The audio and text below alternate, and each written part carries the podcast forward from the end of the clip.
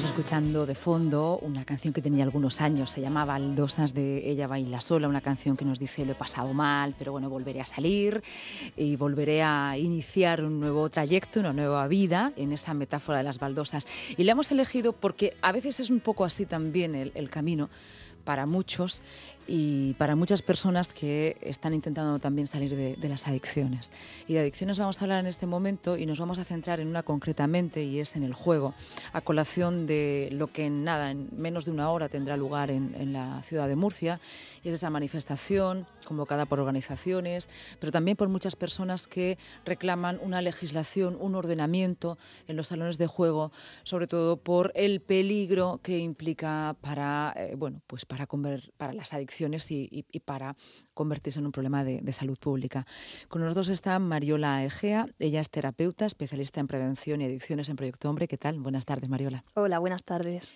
Queríamos poner eh, luz, información y, a veces, aunque es complicado ponerle rostro a las cifras, pues eh, queríamos conocer cómo es la situación de estas personas que diariamente y a todas horas están en un local de juego, también de sus familiares, pues para conocer un poquito más de forma el problema, partiendo de la base que tenemos eh, mm, pedanías, como por ejemplo en el Palmar, cuya concentración de casas de apuestas son las mayores de, de toda Europa. ¿no? Eh, sin demonizar, sin querer demonizar, porque eso forma parte de la legislación y de otro ordenamiento, pero vamos a conocer cómo algo, como el juego, que en principio podría ser ocio, se llega a convertir en una patología, en una adicción. Tú que trabajas en, prevención, cuando estamos hablando de que existen salones de, juego frente a un instituto o a un colegio, ¿es algo baladí? ¿Forma parte del ecosistema del barrio? O implica un problema que abordar? Sí, eh, bueno, es una realidad bastante reciente, ¿no? Lo de los salones de juego, eh, la cantidad de salones de juego que existen en los barrios hoy en día y en, lugares muy estratégicos, como enfrente de, de los institutos, ¿no? De los centros educativos. Es una realidad reciente y que estamos viendo que está teniendo unas consecuencias, o sea, no, no es algo inocuo. ¿eh? Em, estamos eh, comprobando en Proyecto Hombre cómo va en aumento el número de personas que vienen, tanto, tanto adultos como jóvenes, que vienen por problemas de juego con apuestas. Em, la realidad que, vemos ya a nivel general es que hay un grupo de personas afectadas entre 25 y 34 años que hace unos años no, no existía esa los cantidad. 25 los 34. Sí, sí, estamos hablando de jóvenes, pero no estamos hablando de adolescentes ni de chicos de instituto. Claro, estamos hablando de jóvenes, pero hay que tener en cuenta que los datos también nos dicen que, que, la mitad de las personas que, tienen, que van a tener un problema de juego con apuestas, una adicción a, al juego con apuestas empezaron a apostar siendo menores de edad. Eh, ¿vale? La adicción se desarrolla con el tiempo y una persona que comienza a jugar siendo menor de edad eh, tiene más papeletas, hablando de juego, para luego terminar teniendo un problema de adicción. ¿Eh? Y esto es una realidad. Entonces, un chaval que tiene ya con 25 años, tiene un problema de juego, empezó a jugar unos añicos antes y puede ser que empezara a jugar siendo menor de edad perfectamente.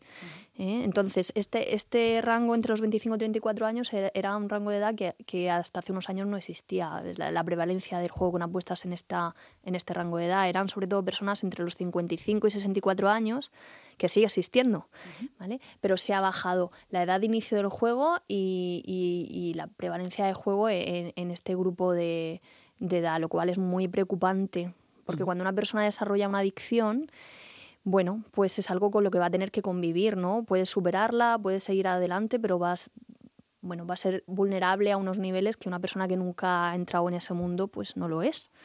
Ahora es más accesible el juego y como tú has dicho, en lugares estratégicos. ¿Qué quieres lugares estratégicos? A ver, cuéntanos. Bueno, a ver, estratégicos. Em, sin ánimo de entrar en el motivo de, por qué se, se, ponen en ciertos lugares, es cierto que, que uno de los principales factores de riesgo para, jugar o para, desarrollar cualquier adicción es eh, la accesibilidad, tenerlo accesible. que sea algo que está en tu medio y, que, y, a lo que es muy fácil acceder.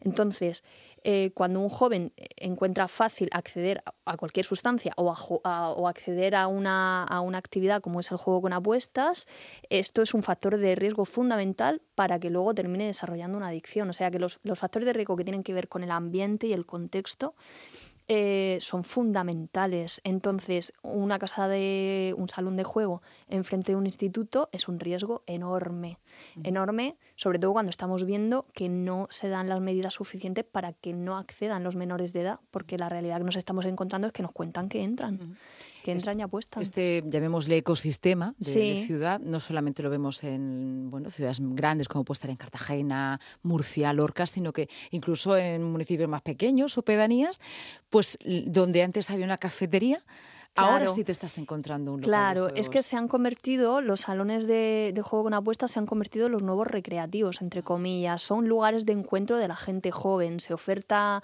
bebidas y, y comida a muy bajo precio los chavales llevan poco dinero en el bolsillo, les parece bueno, pues una buena forma de, ¿no? de gastar poco dinero cenando. Es una bolera, no es la. No, no, no, pero ellos, claro, pero allí qué se hace. Pues eh, principalmente los chavales lo que empiezan sobre todo con el tema de, las apuestas deportivas.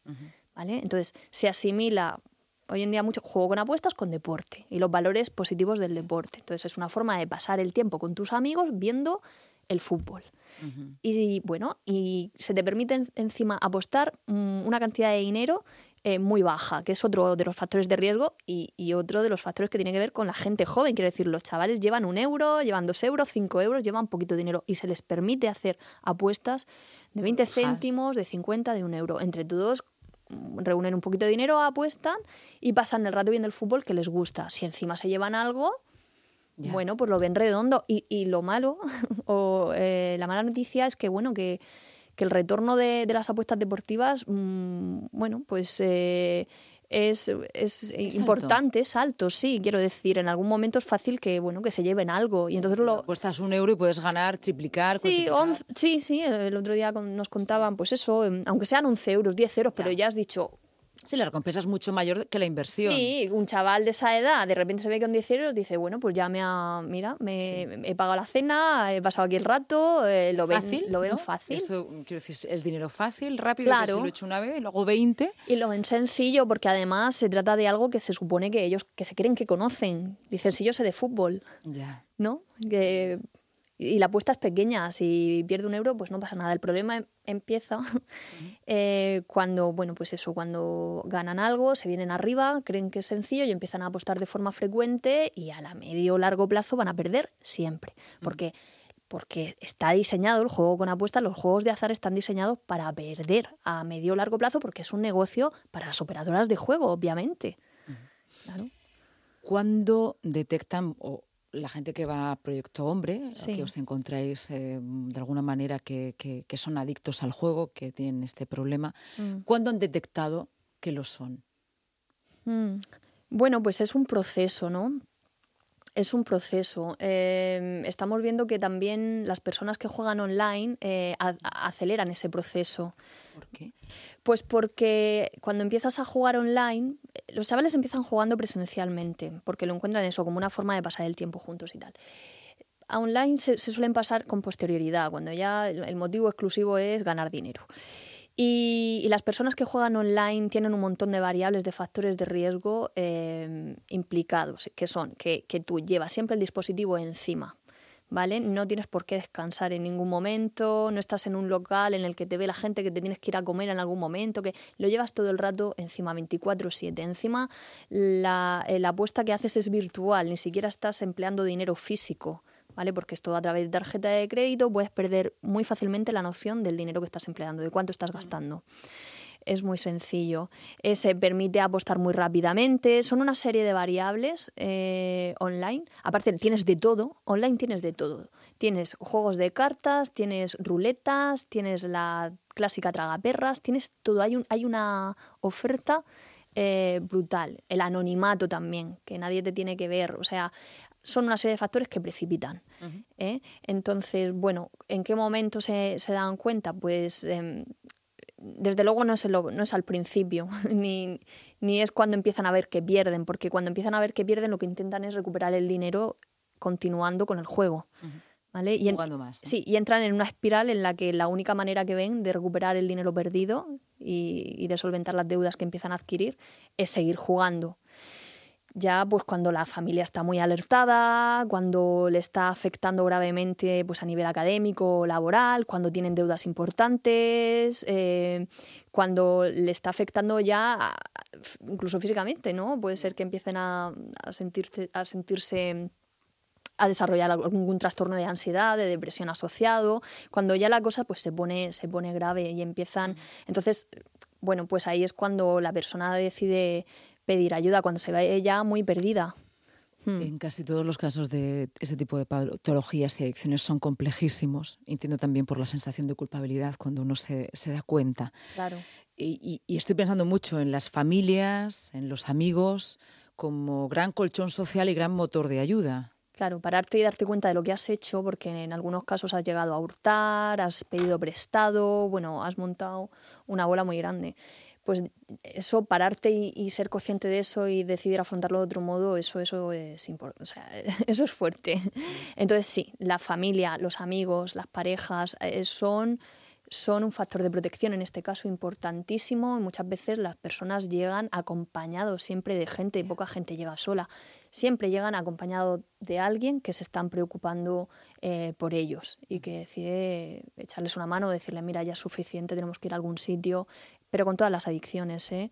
Tiene más probabilidad de, terminar atravesando un proceso de recuperación una persona que está acompañada y que tiene un colchón social, como tú dices. Vosotros en Proyecto Hombre acompañáis para salir de esa adicción, ¿verdad? Sí, sí, por supuesto que sí. Atendemos, bueno, pues tenemos programas para adultos y también para jóvenes. ¿eh? Eh, hasta el programa joven hasta los 25 años aproximadamente.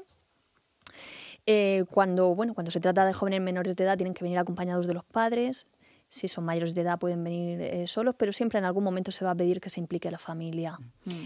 Supongo, y me gustaría que lo contaras, que has acompañado, has estado con gente que finalmente ha podido salir de esa situación. Sí, ahí en Proyecto Hombre atendemos a personas que, que, completan todo el proceso con éxito, a las que se les da el alta y que se mantienen eh, abstinentes y sin jugar y, sí, sí, allí ayudamos, sí, sin duda. Esto es una opinión personal que te voy a pedir, pero también como experta.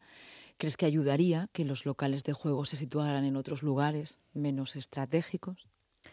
Bueno, todo ayudaría. Ayudaría a eso, ayudaría a mayor regulación eh, conforme con, respecto a horarios, la propia estructura de los, de los juegos de azar que, que los hace muy adictivos. Hay, hay, componentes estructurales del propio juego que los, puede muy, que los hace muy adictivos y que se pueden regular pues no, por ejemplo, las apuestas en caliente, eso es algo, es algo que precipita que las personas tomen decisiones muy impulsivas. Eh, o sea, con qué rapidez puedes volver a apostar una vez realizado otra apuesta. Todos, todos esos detalles son cosas que se pueden regular. En, ¿Cuáles son las condiciones ambientales de los salones de juego? Tan opacos, tan oscuros, eh, sin luces, sin relojes, todas esas cosas. Es importante, ¿no? Que sean oscuros. A mí me ha llamado la atención. son oscuros. Sí, porque por dentro no es que digamos que son bonitos, no, son, no, es un casino, no. Es, todo lo contrario, no son lugares más bien ténebres. Sí, claro, porque el objetivo es que tú pierdas la noción del tiempo y de dónde estás y que te abstraigas. Claro, claro, todo eso está pensado, y tiene un objetivo. Entonces, todo eso son cosas que se pueden regular, eh, ¿no? Eh, eh, de estos componentes y que ayudarían, por supuesto que ayudarían a, minimizar el, factor adictivo o, el componente adictivo de estos juegos, claro. Me estás hablando de componentes que no induzcan al juego, sino que de alguna manera... Pues claro, efectivamente. Lo que pasa es que, claro, es un negocio, entonces lo que, lo que se induce siempre es, que, es a que consumas, y es como con todo, ¿no? Para hacer negocio hay que inducir a la gente a que, a que juegue más, a que consuma más, pero quiero decir, y pero se sabe que, están diseñados de esa manera, entonces se pueden regular muchas cosas. Una cuestión última, eh, hemos conocido eh, la encuesta que publica el diario La Opinión de que bajan los atracones de alcohol entre los jóvenes, la, la cota es un 2,3%. Nos llama la atención esta bajada cuando hasta este fin de semana hemos tenido la noticia de un chico ingresado de 12 años por, por, por, por una cuestión etílica. 12 años es un niño. Sí, Sí, sí. Bueno, mira, la realidad es que, por ejemplo, que nos encontramos en Proyecto Hombre, es que la principal demanda de atención es por consumo de cannabis y alcohol. Y eso sigue ocurriendo. ¿Eh? Em, ahora mismo pues hay mucha alarma con otras adicciones, lógicamente, pero, pero eso sigue estando ahí. Entonces, bueno, esos son datos generales, pero la realidad es que los chavales, eh, bueno, pues siguen consumiendo y consumiendo de forma compulsiva los fines de semana mucha de la gente joven que tenemos allí con problemas de alcohol no tiene patrón de consumo diario, sino de fin de semana, pero en forma de atracón, de, consumo compulsivo, y esa es una realidad que sigue ahí, a la que tenemos que seguir atendiendo. ¿Eh? Porque, bueno, efectivamente hay mucha alarma con la tecnología, el juego con apuestas es algo a lo que hay que prestar atención porque es una tendencia, lo estamos viendo, pero el cannabis, el alcohol y otras drogas siguen existiendo y son las principales demandas de atención en Proyecto Hombre. Esas son las principales, sobre todo en los jóvenes, ¿no? Sí, Sí, efectivamente. Bueno, hablar de la prevención es todo tu campo y mm. eres especialista en ello y además también tenéis vuestras estrategias que no, no tienen por qué ser tan, tan públicas, pero así a nivel eh, ciudadano, a nivel usuario, mm. alguna recomendación si puedes dar a las familias sobre todo, a los amigos, las parejas y a las personas que en este momento pues puedan creer que sí, que, que están más cerca de empezar a tener una adicción que de no. Sí, eh, bueno, pues eh, yo les diré a las familias que hay que hablar con los niños y con las niñas de este tema mm, enseguida. O sea, no hay que, esperar a, darte cuenta de que tu hijo está frecuentando estos salones o que tu hija está frecuentando estos salones para hablar con ellos. La prevención se empieza antes. Entonces, hay que hablarles del tema para hablarles de, de los riesgos. ¿Vale? Y desmontarles el mito acerca del juego de azar porque se basan mucho en los sesgos cognitivos, creencias irracionales que tenemos sobre todo sobre el, sobre el juego de azar. Los chavales son muy crédulos, son muy influenciables, entonces hay que desmontarles eh, todas esas ideas, hay que explicarles la realidad, explicarles cómo la publicidad manipula para que te creas que, eh, eh, bueno, que, vas a tener un bono regalo y vas a poder ganar jugando nada. Y... Vas a ser muy feliz. sí, entonces hay, y hay que dar ejemplo, hay que dar ejemplo en casa. Y luego, pues cuando ya vemos que alguien está empezando a tener un problema, es importante em, lanzarle, bueno, pues ese, esa cuerda de ayuda pues cuanto antes, ¿vale? Darle un toque, decirle que, bueno, que creemos que, está pudiendo tener un problema y estar ahí para cuando esa persona esté dispuesta a, pedir ayuda pero sí, eh, cuanto antes, quiero decir, es mejor eh, prevenir, ¿no? Que decimos siempre que curar. Entonces, pues hay, hay que intentar concienciar para que, para, y hacer mucha difusión y mucha información de cuáles son los, las señales de alarma para que todos podamos detectarlos en las personas que tenemos alrededor. Y una, o una persona pueda hacer autocrítica también y ver en qué punto está y pedir ayuda cuanto antes sin ningún tipo de, de, vergüenza o pudor, sí, porque, porque para eso estamos y, bueno, que, que, son cosas que pasan, que, que todos le somos susceptibles de que nos suceda y que no existen las culpas ni, ni los reproches. Pues no, exactamente sí. Cuanto antes se, se abordan estos temas, mejor. Mariola, pues eh, em, dentro de la dificultad de, este asunto, siempre reconforta y reconforta como, como ciudadanos, mm. como ciudadana en este caso, saber que hay gente como vosotros. A ti te hemos conocido por tu voz, por tu nombre y apellidos. Hay mucha más gente en, Proyecto Hombre mm, y reconforta saber que hay gente dedicada continuamente precisamente a eso, ¿no? a cogernos la mano y a, salir, como dice la canción que hemos puesto al principio, de esa baldosa un tanto complicada. Muchísimas gracias por lo que hacéis y por estar en la radio. Gracias.